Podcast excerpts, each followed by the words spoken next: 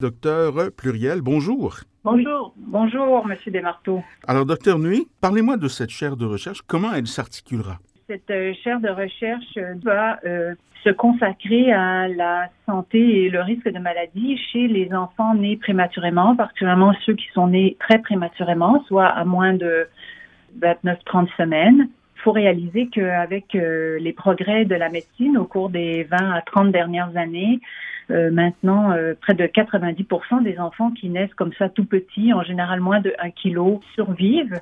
Parfois, euh, les séquelles neurodéveloppementales dont on peut entendre parler et qui, rappelons-le, ne touchent pas du tout la majorité de ces enfants-là. En fait, la majorité fonctionne bien et très bien. on se rend compte à long terme qu'ils peuvent avoir d'autres éléments de leur santé qui vont avoir une certaine répercussion de cette naissance très prématurée. Et c'est vraiment à ça que le euh, docteur Lou et moi consacrons euh, notre programme euh, de recherche.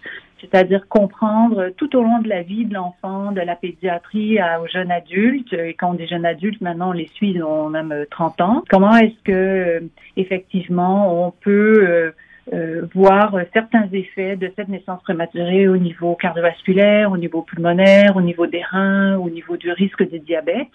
Et évidemment, notre objectif, c'est de comprendre, de, de, de, décrire ça, parce que euh, les jeunes nés prématurément, les premiers doivent être informés de, de leur santé, parce que jusqu'à maintenant, c'est peu connu. Et puis, nous, euh, au-delà de ça, en comprenant pourquoi ça arrive, on aimerait être capable de, évidemment, prévenir. Docteur Lou, ça implique donc de suivre une cohorte pendant des années. Là. Oui, donc nous, euh, à Sainte-Justine, puis à travers les différentes cliniques euh, de suivi néonatal qui sont reliées à des soins intensifs, on a déjà euh, comme routine de suivre tous les enfants qui sont nés souvent en bas de 29-30 semaines jusqu'à l'entrée à l'école, donc quelque part entre 5 et 7 ans. Et mhm. ensuite, le reste du suivi va souvent se faire par les pédiatres dans la communauté.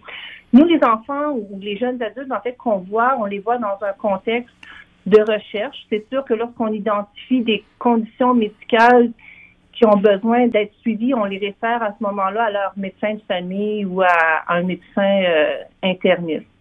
Mais ce qui est fascinant, en fait, c'est que euh, une fois que les jeunes sont rendus des adolescents, on oublie de poser les questions sur ben, est-ce que tu es né prématuré, combien tu pesais à la naissance? Donc, les, parce que quand on les regarde physiquement, ils sont complètement, complètement normaux. Mm-hmm. Donc, euh, nous, ce qu'on cherche à faire, en fait, c'est vraiment de sensibiliser aussi les pédiatres et les médecins adultes, de vraiment s'intéresser à l'histoire de naissance de l'enfant pour voir est-ce qu'il est plus à risque de développer de la haute pression ou du diabète. C'est pas encore un réflexe que les gens ont euh, dans leur pratique euh, médicale.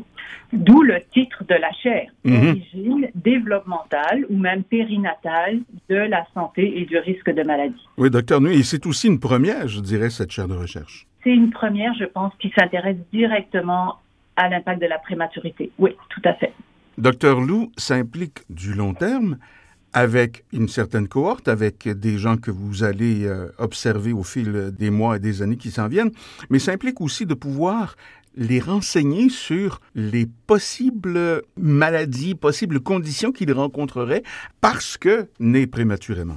C'est prévenir les conditions qui pourraient empirer leur niveau de santé. Par exemple, si on sait qu'ils sont plus à risque de haute pression, que les autres facteurs de risque de haute pression, ça va être l'obésité ou bien encore euh, le tabagisme. Donc, il y a certainement euh, beaucoup de travail de sensibilisation auprès des parents et du jeune lui-même pour éviter qu'il développe ces autres facteurs de risque, sans leur faire peur non plus, parce que c'est pas tout le monde qui va développer de l'hypertension ou des maladies pulmonaires chroniques.